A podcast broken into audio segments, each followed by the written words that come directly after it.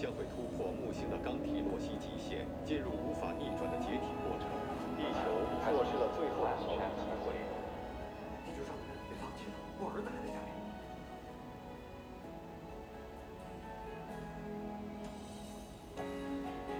车上装满了故事，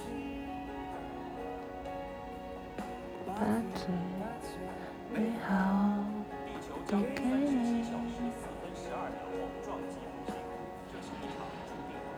故事结局很美丽，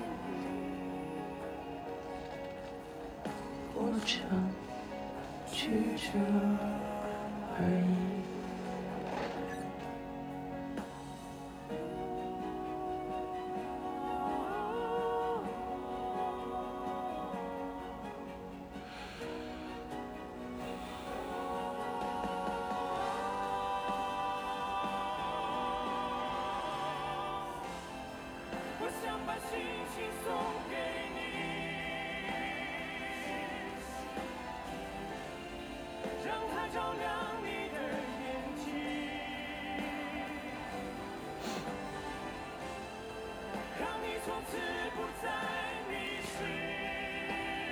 我今天晚上把我之前看《深入人心一》的时候很喜欢听的那些歌都又听了一遍。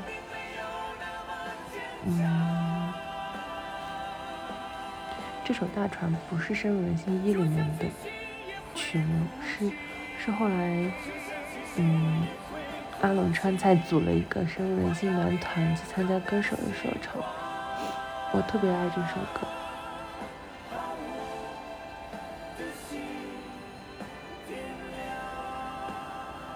所以其他很喜欢的歌我都听了一遍，就只有这首歌我听了三遍，这是第四遍。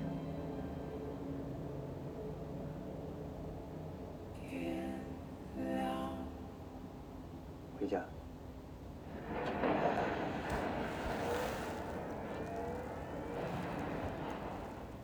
我想有一艘大船，带我飘向你的心。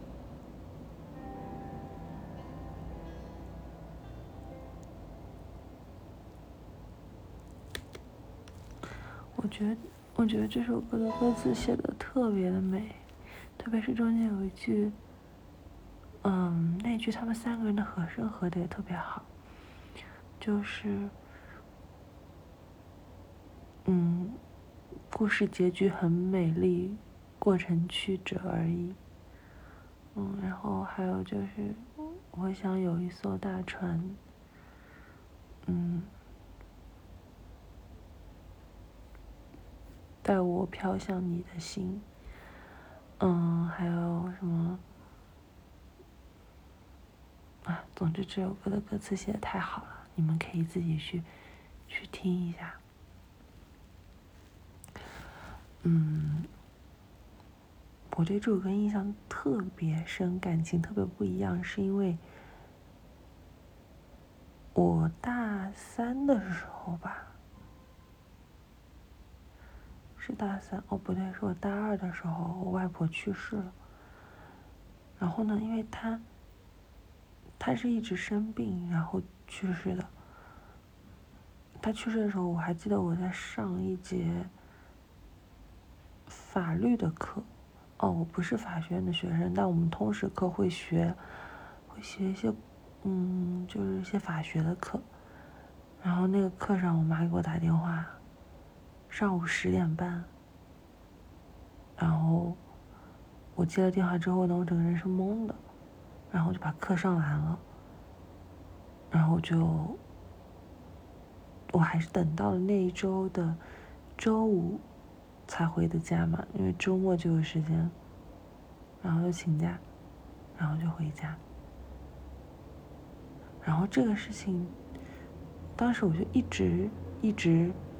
我没有觉得我外婆离开我了，就是我全程，因为我觉得那个那个那个感受来的太突然了，以至于我好像把很大一部分的悲伤都人为的埋起来了，因为可能当下我受我的身体受不了那么直接的直接的冲击吧，所以，嗯，我当时其实也没哭，我就非常平静，非常平静，但其实那个悲伤是没有排解掉的，那悲伤就一直跟着我，到我大三、大四、研一、研二，我走在路上，我都会觉得我有一天能看到他。就是我在路上看到一个长得背影特别像外婆的人的时候，我会，我会，我会绕到前面去看一眼，因为我觉得他好像，就是，我还是能再见到他的。我是什么时候觉得哦，他是真的离开我了？就是有一年冬天，南京下了特别大的雪，然后在那个雪地里，我听到了这首歌。好巧不巧，那天有一个老人家，一个老奶奶，她走在我前面，我觉得她的背影跟我外婆一模一样，但那一次我没有，我没有再绕到前面，转头去看她是不是我外婆，我印象特别深刻。就那一天之后，我再也不会再做这个确认的动作了。那天之后，我在雪地里听这首歌，我非常清楚的感觉到。那一天之后，就那个时刻之后，我接受他离开了我这件事情，那得是至少得有两年以后了吧？对，所以这首歌给我的印象特别深吧。当然，它本身不一定是写这么这样的情感的，嗯，它在我这里也不仅仅是代表着这样的情感的。嗯，但是它对我的意义就很大，就是我想有一艘大船带我飘向你的心，然后故事结局美丽，过程曲折而已。然后我就会想起我昨天看《无依之地》，《无依之地》里面有一段是这样的。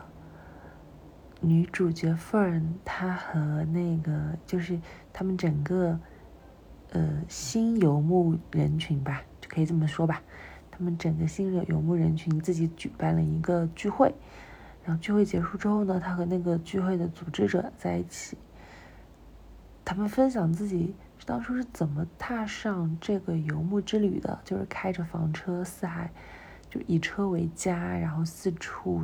像候鸟一样的生活，嗯，夫人是因为她的丈夫去世，然后她之前所在的那个公司倒闭嘛，然后他们这样的工业城镇里面的所有居民都会被迫要离开他们原来赖以生存的家园，而那个老人就是他对话的那个老爷爷呢，他是老爷爷吗？可能就是嗯，也没有那么老。他是因为他儿子在五年前自杀了，呃，他们其实都是怀着就是对亲人的那种失去亲人的悲痛，上就是独自走上这趟这趟旅程的。然后那个人，那个活动的组织者，就是他，就是把那个游牧人群召集起来聚会的那个活动的组织者，就对 Fern 就对女主说说。但是你知道生命的美妙在于什么吗？生命的美妙在于没有永远的最终的那一个告别，就是因为他组织了很多这样的活动，他会需要他不断的跟活动呃参与活动的人们说再见，然后他说有些人我三天之后就能再见，然后有些可能要三十天三个月。有些只要三年、三十年，但神奇的是，我们真的都再见了。就当我们跟彼此说再见的时候，不管多久，我们都再见了。那在这个意义上，那我们开着我们的车上路，总有一天你会再见到。就是他对那女主说：“你会再见到你的丈夫，我会再见到我的儿子。”我很喜欢那段台词，他两句话就把。再见的含义拉到了整个，从更大的一个生命轮回的角度去诠释再遇见这件事情。嗯，然后啊，为什么会讲到这个？嗯，啊，anyway，总之就是我听《大船》这首歌也会想起，也会有这种生命轮回的感觉。我希望你也能，嗯，有这样一艘大船吧。然后，也许是某个人的心里，也许是别的什么地方，这个大船可以带你去到你想去的地方，然后和你想遇见的人再遇见。故事结局美丽，过程曲折而已。嗯，晚安。怎么唱来着那句？故事结局很美丽，过程曲折而已。